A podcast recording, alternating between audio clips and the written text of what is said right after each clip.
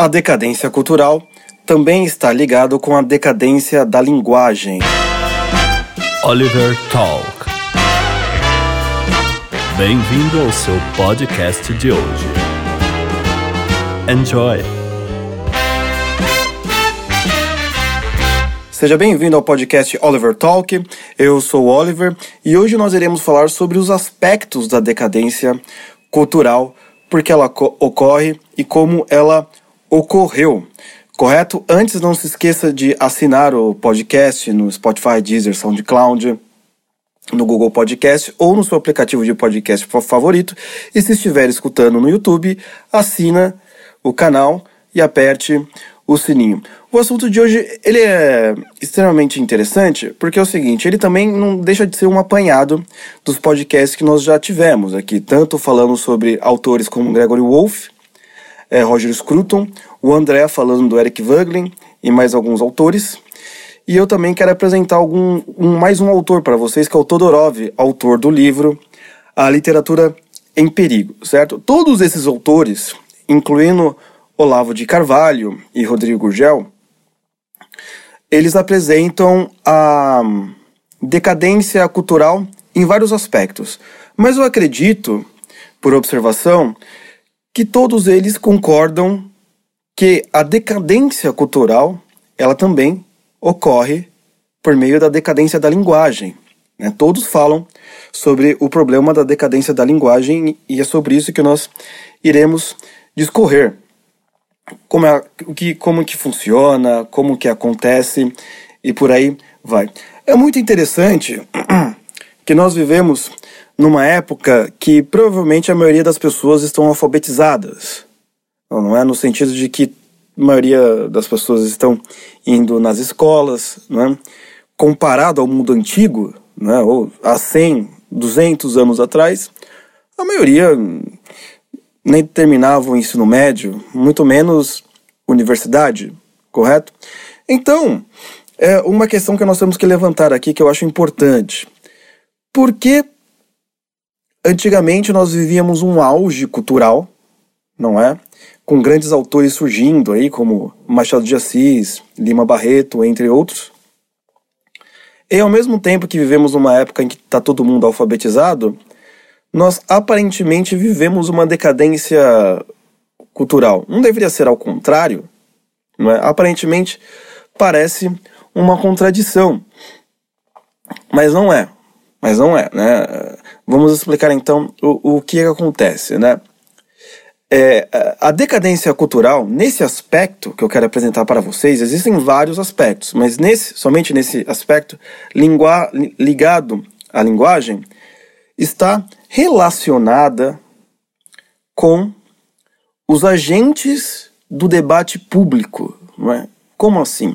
As pessoas, os intelectuais, os humanistas, pensadores que participam dentro do no, no, grande universo do debate das ideias, né? E essas pessoas elas se encontram em revistas, jornais, universidades, escolas, uh, até igrejas também a gente pode, até igrejas também a gente pode é, incluir nesse aspecto, né? Porque são as pessoas que querem criar a arte, desenvolver a arte e ser críticos da arte né? arte no isso inclui filmes, música, é, artes plásticas, literatura e por aí vai. Né? Então, essas pessoas que participam dentro desse debate cultural, ao mesmo tempo elas definem o que é arte, criticam aquilo que está certo ou aquilo que está errado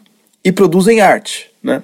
Veja bem, não estou falando que quem não participa, quem está na cultura popular, não faz arte etc e tal. Não, eu estou apenas fazendo um recorte para ser um pouco mais preciso, até que eu quero que esse podcast ele seja um pouco breve, porque garganta, estou com a garganta inflamada e quanto mais falo, mais, eu, mais a garganta dói, né? Até peço desculpa pela brevidade aqui do nosso assunto, correto? Então, o que, que acontecia, né? Antigamente, a diferença de agora. Né? Antigamente, nós tínhamos pessoas preparadas na linguagem para entender o significado das palavras nas suas mais diversas situações. E hoje é um pouco diferente. As pessoas elas usam as palavras sem saber o seu significado ou contexto. Esse é o ponto, né? Um exemplo claro que nós podemos ver é, nesse mundo do debate público, etc., é nós, vemos, é, é nós aqui, a gente que acompanha um pouco notícia, a gente percebe intelectuais, professores universitários, colunistas de jornais, eles usam a palavra nazismo, fascismo, racismo, para, para pessoas que não são. Justamente só para é, tentar vencer o debate público ou não voltar no sujeito tal, né? Então, a pessoa vai lá, não gosta de você, ah, você é um nazista. Mas, pô, eu não concordo com a teoria ariana, eu não, não sou racialista, né? eu nem quero colocar judeus na, no, no campo de concentração, etc. Não, não interessa, você é nazista. Então, são pessoas que, que se propõem a estar no, no debate público e elas cometem esse tipo de, um, de engodo, não é? Como disse o Flávio Morgenstern, o sujeito ele tira o significado original da palavra e coloca um significante, ou seja, é, qualquer coisa é nazismo, fascismo e por aí vai. E isso é muito interessante porque vai ir diretamente na maneira como nós interpretamos o mundo e a realidade, não é? É, a teoria das ideias e por aí vai. Né? Eu quero dar um exemplo. É, quando eu fiz o curso de História e Arte do Japão, é, a professora ali amava o Japão, era japonesa também, ou descendente, né, por assim dizer.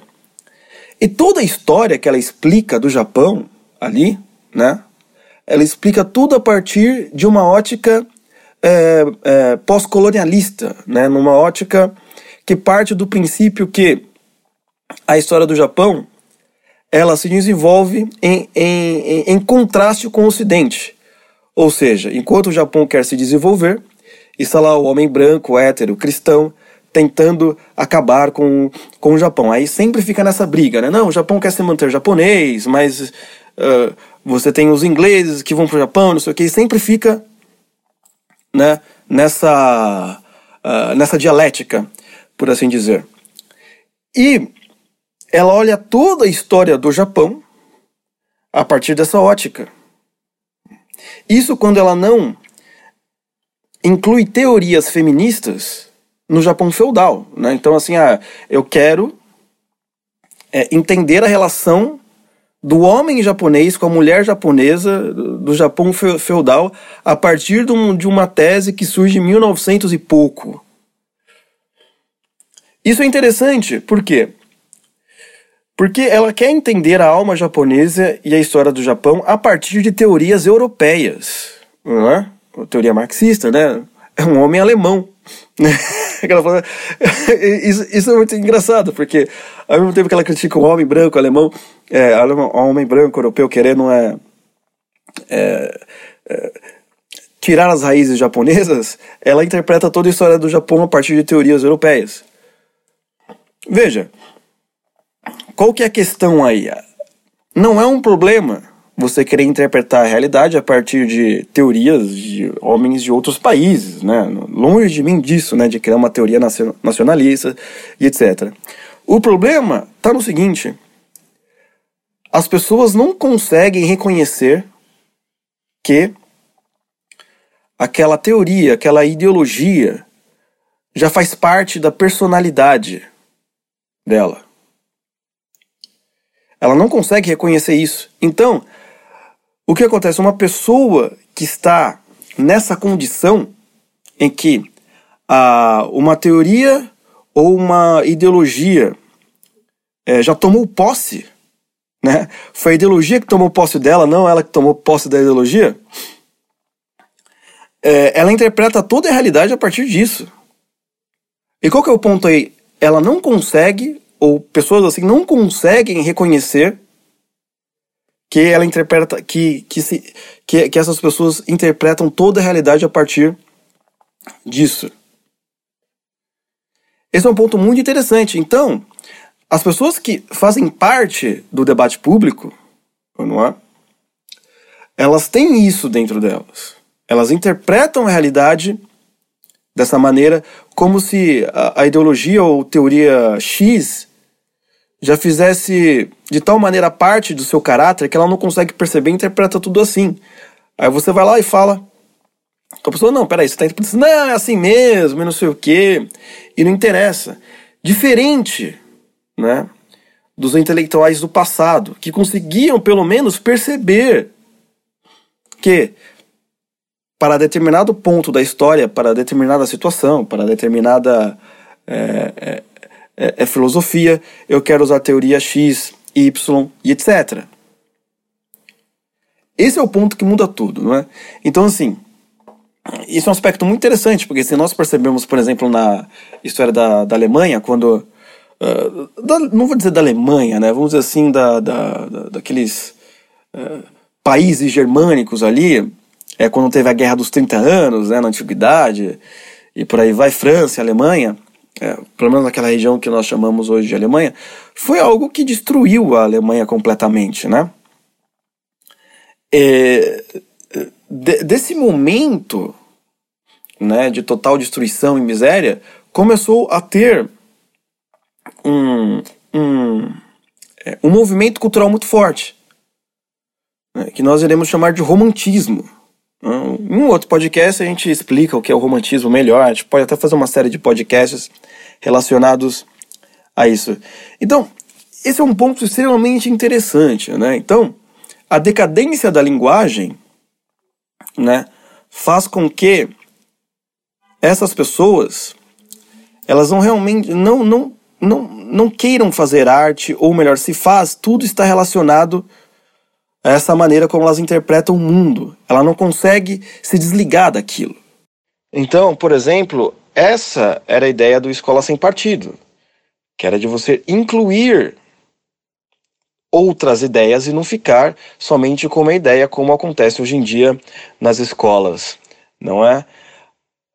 Então, isso é muito importante para o aluno desenvolver outras maneiras de pensar e não ficar somente né, naquela única ideologia que ele toma para si e faz parte do caráter dele e não consegue fazer mais distinção. Então, eu quero que vocês ouçam um testemunho de um, de um rapaz, o Benete, ele mandou aqui pra gente. Uh, enfim, todos esses problemas de, de ideologia né, relacionada à arte, ele acabou perdendo bastante coisa para você ver como que acontece. Ouça aí. É, vou tentar dar uma resumida aqui porque a história é longa, né? Eu nem me lembro tudo que eu falei nos outros áudios, então eu vou, vou recomeçar. Bom, meu nome é José Pedro.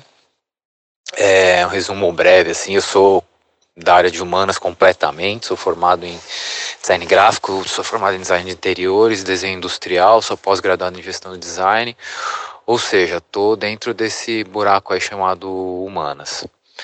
É, sempre atuei na área, assim, pelo menos acho que já vai por uns 18 anos que eu atuo na área. É, e durante o meu período de estudos ganhei alguns prêmios bem reconhecidos pelo mercado. É, com isso fui, fui me, me infiltrando aí no meio da, dessa galera que eu nunca compactuei, né? É, já tive altas discussões, assim, desde da minha adolescência e, e levei isso para a vida adulta. Nunca concordei com, com progressismo, sempre tive altas discussões com amigos, professores tal. Mas como isso era um assunto meio, meio morto, né? É, sempre me achavam de me achava meio maluco, né, cara? sempre me chamava de anárquico, coisa que eu não entendia muito bem, né? Eles tiravam essa, essas expressões, mas é, meio que me aceitavam no meio ali como se eu fosse um, um revoltado, né? Pois bem, cara, nesse, nesse, nesse período, assim, eu mantive um, um estúdio de artes visuais, né? Desde 2004, comecei com um estúdio de artes visuais. Nesse estúdio eu trabalhava com ilustração, decoração de interiores, pintura interior, pintura exterior e, e trabalhei com muita gente aí no mercado, não só arquitetos, mas empresários famosos que estão aí até hoje, uh, alguns artistas que, que são incensados aí pela esquerda, é, conheço todos, a grande maioria desses artistas de rua, trabalhei com alguns, fiz projeto com alguns, é, como eu te falei aí, tive durante um período tive dentro dessa dessa galerinha do Dimenstein aí, é, aqui da Vila Madalena, um pessoal mais antigo do grafite. É... Bom, acho que, que não, não vou falar nomes não, mas se vocês quiserem depois a gente conversa melhor sobre isso. É, nesse período eu estava totalmente imerso assim no, no, no meio deles e, e, a gente acabou fazendo muita coisa, muita coisa até legal. Porém, eu comecei a me tocar do jogo depois de um tempo, né? É, quando via que, que nunca era, nunca se trabalhava diretamente com a pessoa, você sempre tinha que passar por alguma ONG, e essa ONG era da esposa de tal pessoa, ou essa ONG era do primo de tal pessoa, ou do filho de tal pessoa, e sempre tinha que passar por algum lugar para chegar no projeto final, né? Isso no, no governo, na prefeitura da Marta era muito, muito, muito claro. Uh, depois a gente passou, o governo do Haddad foi o escárnio, assim. Foi justamente esse período que eu acabei meio que me afastando de todo mundo, porque eu vi que tinha alguma coisa muito errada no meio, né?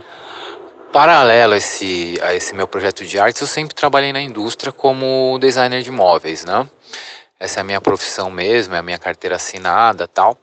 Uh, mas sempre segui paralelo. Chegou um período que eu, que eu tive que, que optar, porque era muito trabalho dos dois lados e acabei ficando mais com o meu estúdio do que com o meu trabalho técnico mesmo, assim, isso para 2008, 2009, 2010. É, passado todo esse período, em 2015, eu tive um, um, uma ruptura no, no, meu emprego, numa empresa que estava há oito anos, uma multinacional, desenhando como designer responsável da indústria, e foi o momento que eu decidi colocar em prática o meu estúdio mesmo, só tocar o meu estúdio, porque até um ano anterior, até 2014, eu tinha agenda praticamente do ano fechada, né?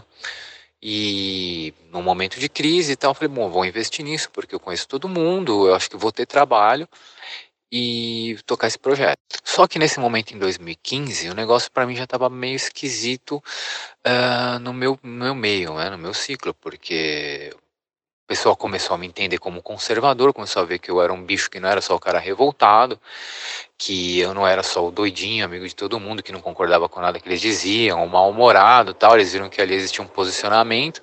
E esse posicionamento foi me afastando das pessoas. De 2013 a 2015, assim, minha vida foi meio que que o inferno, com essa gente me acusando de tudo, amigos meus se afastando de mim, é, amigas minhas que eu dava muito trabalho para as minhas amigas, porque eu sempre acreditei na sensibilidade feminina, principalmente para a criação e desenvolvimento tal. Amigas minhas é, me taxaram como machista, como opressor, gente que eu dei emprego a vida inteira tal. É, misógino, né, que era uma palavra que estava muito na moda nessa época. E isso foi me afastando desse meio e eu, óbvio, não sou burro, sou um cara velho e, e, e, não sou burro, eu comecei a me afastar de todo mundo também. Só que em 2015, como eu me vi perdido, eu falei, vou abrir meu estúdio, vou retomar alguns contatos que eu achei que era possível ainda e vou, vou tocar essa ideia, né? Nesse momento eu fui conversar com um amigo, né, que eu considerava um amigo, que é um grande empresário da noite aí, bem conhecido. O cara, ele, ele tem, acho que hoje deve ter mais de seis ou sete casas. Transumirante 9 de Julho, Café do Teatro, Municipal, uh, Carniceria, acho que vocês devem saber quem eu estou falando, né? Cheguei para esse cara, que a, a, a ex-esposa dele, inclusive, é madrinha do meu filho, e falei, cara, eu tô com esse projeto, assim, assim, assim, e vou tocar, de repente você pode me dar uma ajuda aí pra gente começar a fazer alguma coisa junto, que era um período que eu sabia que ele estava reformando alguns bares e tal e seria um, meio que o pontapé inicial para a coisa dar certo, né? Nesse momento ele me comunicou, falou, ó, cara, não abra, não faça, é, existe um, um, um, meio aí, existe um círculo de pessoas e você não tá, não faz mais parte dele. Isso eu já tinha percebido, porque de 2014 para frente eu passei a não receber mais trabalho, não receber mais convite, passei a não receber mais, eu fazia muitas palestras, era convidado de participar de muitas palestras em escolas de arte, universidades, é, esse circuito de belas artes, semana de design, FMU, é, EAD, todo ano pelo menos quatro, cinco palestras eu participava, também os convites pararam, e ele me comunicou que havia esse e-mail e esse e-mail estava animado. Então era melhor eu não começar nada, porque seria investir pouco dinheiro, porque seria investir perder dinheiro. Ele estava falando isso porque ele gostava de mim. Olha aí, olha, olha o absurdo. Ele tá falando que ele gostava de mim e porque a ex-esposa dele era a madrinha do meu filho. Bom, de 2015 a 2017 foi ladeira abaixo, foi terrível. Eu cheguei a fazer Uber. é, trabalhar de garçom em buffet, me virar. Foram dois anos terríveis, sem nenhum trabalho, batendo de porta em porta, procurando os antigos amigos. É, e nisso vendo projetos acontecerem tal, mas todo mundo me falando que não tinha nada, que não tinha nada, que entrar em contato. Cheguei a procurar para retomar aula, porque eu também dei aula, dei aula em algumas ETs, dei aula no SENAC, é, dei aula em algumas universidades, dei alguns cursos livres também em algumas universidades. E nada, nada, nada, simplesmente nada. Foram dois anos de nada, batendo de porta em porta e, e, e não tendo retorno nenhum, assim. Mas isso eu já sabia, né, por, por aviso desse, desse, desse meu ex-amigo, que eu estava animado, mas eu falei, vou tentar, vou bater de porta em porta, de repente alguém ainda não sabe, né, que eu sou, que eu sou o demônio. Mas não, cara, realmente as, todas as portas fecharam para mim. De 2017 para cá eu voltei para o mercado, graças a Deus, Deus foi bom, saúde me coloca, estou no mercado há dois anos aí, novamente, como desenvolvimento de pesquisa de produtos, sou designer de mobiliário, mas eu acho que hoje o meu ciclo de artes acabou, cara. Não existe mais discussão, não existe mais é, nenhum meio que eu possa atuar, não vejo por onde. É, caso consiga algum trabalho, será com alguém que não conhece nada disso, que não está inserido no meio de, de, de, de artes aqui em São Paulo. E entendo que, que para mim, acho que isso meio que acabou. Mas continuo atuando como designer e, junto à indústria, né? Porque graças a Deus a indústria não tem tanta afetação assim, embora eu trabalhe com, diretamente com muitos arquitetos e, e isso também é um meio muito afetado, né? mas aí eu consigo preservar a minha imagem e atuar nesse meio só como um técnico, só como um designer de produto, né? Que é o que está me mantendo e acho que é o que vai me manter nos próximos anos. Mas basicamente é isso, cara. Admiro aí muito o trampo de vocês e acho que a gente tem que passar a discutir arte no dia a dia, que eu te falei, arte no boteco, discutir, discutir arte cotidiana, sentar e conversar sobre arte. A gente fica muito preso a um passado distante, que acaba sendo enfadonho para quem não conhece, que acaba sendo chato para quem é mais novo e ouve a gente conversando. É, é o que eu sempre falo com os amigos, assim, para quem é conservador, parece que a arte pop não existiu, sabe? Parece que a gente limou uma parte da história que foi muito importante para o que está acontecendo hoje, a gente simplesmente ignora, deixa isso de lado, não discute, é, se exclui. A gente se excluiu da, da, da, do campo cultural. Isso por culpa nossa, assim. E apoio totalmente o que vocês estão fazendo. A gente tem que discutir isso, a gente tem que voltar para esse jogo aí. Contem comigo no que precisar. É, se vocês precisarem de, de nomes, algum material, posso mandar também, para vocês entenderem um pouco mais o que, que eu estou falando, quem eu sou. Mas por enquanto é isso, cara. Parabéns para vocês aí, meu. Gosto muito, muito. Valeu, gente. Então, perceba o testemunho que o nosso amigo acabou de dar aqui. Ele é de humanas, entrou no mundo das artes e foi totalmente excluído. Por quê? Porque a esquerda tomou tudo. Hegemonia de pensamento. Tomou todas as, a, todas as vagas, todos os postos, colocaram gente deles em todos os lugares. E excluíram todos que pensam diferente. Isso que é importante a gente perceber que a verdadeira batalha é no campo cultural. Eu falo isso direto. Só o que acontece? As pessoas só querem se importar com política.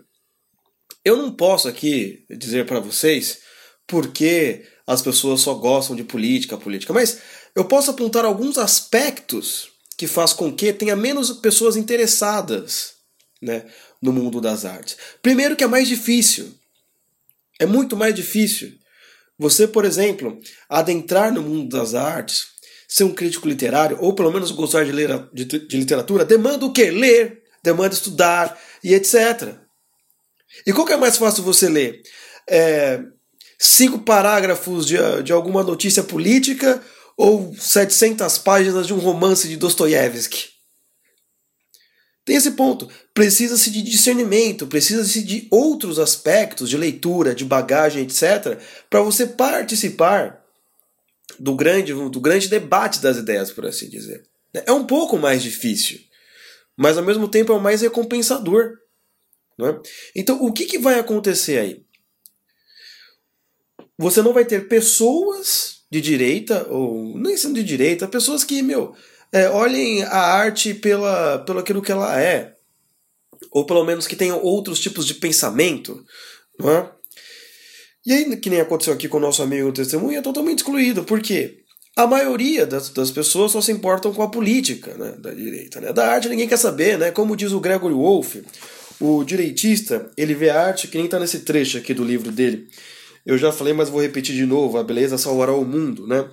A verdade nua e crua é que o desespero assombra muitos direitistas. Quando os conservadores se voltam para a arte e a literatura, geralmente olham para os clássicos enfiados em museus ou atrás de capas marmorizadas, né? Então ele acha que é não legal tal povo, tal arte, teatro, é um negócio interessante, tal, mas é coisa do passado. Tem que falar não legal. Meu filho um dia vai ler, etc. Mas ele mesmo não vai fazer nada. Isso que é muito importante a gente perceber. Os conservadores brasileiros também têm a mesma coisa. Eles olham a cultura, né, como um museu, né, que, que e como se a cultura fosse livros, os livros aí ficar lá no sótão, escondido, né? E ele nunca vai visitar o museu. Esse é um ponto muito interessante. Aí o que acontece é a esquerda domina tudo. Né? E, e, o que a direita ela quer fazer, em alguns aspectos, né? é sempre agir. Né? Sempre ir para frente, sem um pensamento reflexivo, muitas vezes. E o Gregory Wolfe ele vai dizer que nós temos que tomar cuidado. Porque a direita ela às vezes tem um pensamento marxista e não sabe. Né? Então, o que, que ele está querendo dizer com isso? Hoje, o, sujeito que quer agir já para mudar o mundo. É o direitista com o imaginário marxista. Sem cultura nenhuma, ele já quer lá e fazer tudo, meu amigo. Não é? Aí fica difícil. Isso, isso é muito legal para a gente perceber que o Eric Voegelin ele vai falar conforme o podcast que o, que o André fez, que antes da Alemanha sucumbir ao nazismo, né, o Eric Wagner já tinha percebido isso por causa da literatura que ele estava lendo na época. Né? Percebeu, olha, olha, tudo que vai acontecer na política está na literatura. Ele já percebeu que a linguagem, a maneira como a Alemanha estava se formando ali naquela época, como os, o, as pessoas estavam interpretando a realidade, não, a culpa dos judeus, não sei o que, vai acontecer alguma tragédia aqui. E é interessante porque é sempre quando ocorre a decadência da linguagem, ou está ocorrendo a decadência da linguagem, pode ser, presta atenção, pode ser é, o primeiro fenômeno de algo trágico que pode acontecer no futuro, certo? Mas então, indo em frente aqui ao que, ao que interessa, uh, o, o nosso autor, por exemplo, Todorov, ele tem um livro chamado A Literatura em Perigo, um livro muito bom interessante, que ele vai mostrar é, vários aspectos pelos quais a literatura está em perigo. Mas eu acredito que aqueles aspectos que o Todorov mostra também dá, dá para ser aplicado em vários é, campos da arte. Né? E eu vou falar apenas de um. Né? Vou falar apenas de um que é que ele chama de solipsismo. Né? O solipsismo é, é uma ideia de que só existe o eu e as suas sensações. Né? Então, o que acontece aí? O artista em si, é, ou aquele que quer é, trabalhar com arte, com coisas cultura culturais, etc., ele acha que toda arte tem que ser uma representação direta daquele mundinho interior dele. Né? Tem que ser é, a sua própria imagem e semelhança. Né? E aí você pode falar assim, ah, mas de certa forma é assim. De certa forma, mas tem que ir além disso, porque quando é somente o eu e as suas sensações, tudo vira egoísmo. Toda a arte é só para expressar os meus problemas pessoais. Né? E muitas vezes é, as pessoas elas não estão nem aí para os seus problemas pessoais. Né? Porque a realidade ela é muito maior do que as nossas sensações. Existe um problema é, muito grave ou um problema que está relacionado a nós entender o próximo. Para nós entendermos alguém, o próximo, seja alguém que está passando por um problema, ou um autor que nós temos algum interesse, nós temos que ir a, além do nosso próprio ego.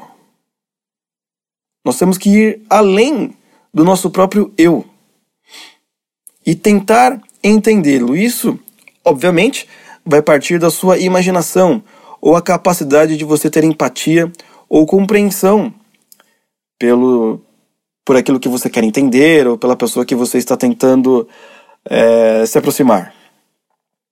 Senão é basicamente impossível.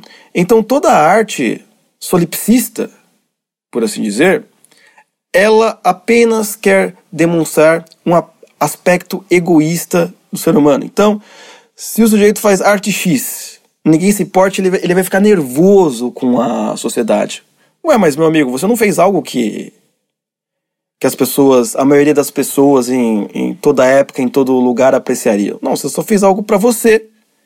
E você tá nervoso porque as pessoas não conseguem reconhecer aquilo que só os olhos da sua ilusão reconhece. Não é? Então, isso vai partir do seguinte aspecto também, né? Ah, uma boa arte, normalmente, ela está relacionada com o fato de você saber qual o grande debate das ideias. É? O que, que seria o grande debate das ideias?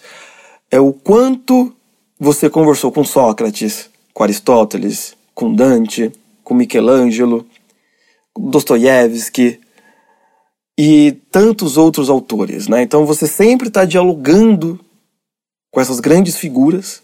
Né? Porque eles existem até hoje não é simplesmente por coincidência. É porque o que eles falam atingem, atinge todos os homens de todas as épocas e lugares. Né? É, está além deles. Então, quando você se propõe fazer algo dessa natureza, você também tem que tentar fazer com que, quando a pessoa olhe para o seu quadro, quando a pessoa olhe uh, para a estátua que você criou, ou para sua literatura, ela também possa reconhecer, nossa, isso que o cara fez também me afeta.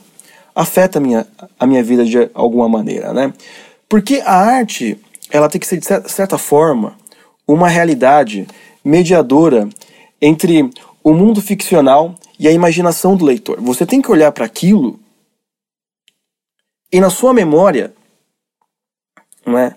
Te lembrar algo trazer algum sentimento bom, belo e verdadeiro. Mas o que está acontecendo é totalmente ao contrário. Né? Eu quero dar um exemplo sobre decadência cultural. Né? Isso é muito interessante. Por exemplo, algum de vocês já viram o, é, as obras do Niemeyer. Né? Quem mora aqui em São Paulo, como eu, é, tem o MASP, né? tem o MASP, Museu de Arte Moderna, ou quem mora em Brasília tem aquela aberração ali, né? Mas você veja bem, aqui o MASP, você olhando por fora, é apenas uma caixa de sapato gigante com vão. Né? Depois você vai na internet, dá uma olhada. Né? Quando você olha essa construção, você olha Brasília, o que, que te lembra? Ah, talvez Brasília possa te lembrar raiva, né? Porque você quer bater naqueles políticos, né? Mas não é o caso agora. Mas você está no MASP, você olha para o MASP, o MASP não te lembra nada. Absolutamente nada. E assim, pô, é uma arte, deveria ser uma obra arquitetônica, uma arte, pô, é um museu de arte moderna, mas você olha, é uma caixa de sapato gigante. Ok, falou. Será que o, o, o Niemeyer ele fez de maneira proposital isso? O museu tal. É óbvio que ele fez de maneira proposital. Por quê? Toda arte que advém ah, da ideologia comunista, ela é uma arte revolucionária, no sentido de mudar, tentar mudar a natureza ou a tradição das pessoas. Então, justamente quando você olha pro, pro MASP, é para você não lembrar de nada mesmo. É para você não lembrar das suas raízes históricas. É para você não lembrar quem você é, é, quem é o seu país, os grandes artistas do seu país, é para você não lembrar de nada. Justamente para você colocar uma outra história na cabeça do sujeito. Quer ver? Por exemplo, se você vai em alguma igreja feita por um grande artista, né? sei lá, Aleijadinho, por exemplo, ou uma igreja bonita, sei lá, da sociedade. Quando você entra, não às vezes de fora, o que, que já evoca na sua memória? a piedade, né? o, o artista que fez. Nossa, o artista que fez é brasileiro e não sei o quê. Vai te trazer uma certa. um temor. Né? Você olha aquele, aqueles, aqueles tetos gigantes e você se sente um, um nada perto da, daquilo, né? Então você uh, se, vai sentir algo relacionado ao, ao temor e, ao, e o tremor. Esse aspecto. Além de evocar imagens uh, na sua memória, histórias, tradições e etc.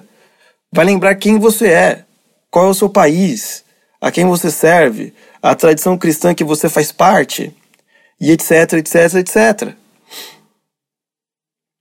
Totalmente diferente, por exemplo, do Niemeyer. Ele não quer que realmente você. Ele quer que você não lembre de nada. Essa é a intenção dele. Né? É a arte burocrática, né? a arte fria e suja, como diz o Roger Scruton naquele documentário A Beleza Salvará o Mundo, que vale a pena vocês também assistirem. Né? Então, finalizando aqui o, o podcast, perceba que é, existem vários aspectos da decadência cultural que nós poderíamos discutir num podcast gigante aqui, né? Mas eu estou apresentando isso para vocês porque na leitura do livro do Gregory Wolfe, conforme o podcast anterior que, que eu fiz, é, os conservadores, eles é, muitas vezes eles reclamam que a, a decadência cultural começou algumas aspectos em alguma época do ano ou é, e por que está acontecendo, etc. E eu quero apresentar um desses aspectos para vocês, que é a, decadência cultural, a decadência da linguagem, que é o aspecto que, que todos nós conseguimos perceber no, no dia a dia, tanto nas redes sociais quanto no mundo da arte e da literatura. Uh, na sua universidade você consegue perceber isso, você consegue perceber como seus amigos ou colegas universitários usam esses termos ideológicos como, como se já fizesse parte da personalidade dele. E é uma coisa muito difícil de tirar. Não é? Tudo bem que eu acho que a gente está avançando bastante. Graças a Deus, né? Mas tem que ser feito um trabalho longo aí nesse aspecto, correto? Então, não se esqueça de entrar é, na loja Wake Up Imperium do nosso querido Mr. Romanini. Lá ele tem roupa, adesivo, etc. Também, se você quiser que ele faça artes para o seu site, para o seu podcast, para o seu programa de YouTube que ele faz aqui para gente, não deixa de entrar em contato com ele ou entre em contato comigo que eu passo o, o, o endereço dele para vocês.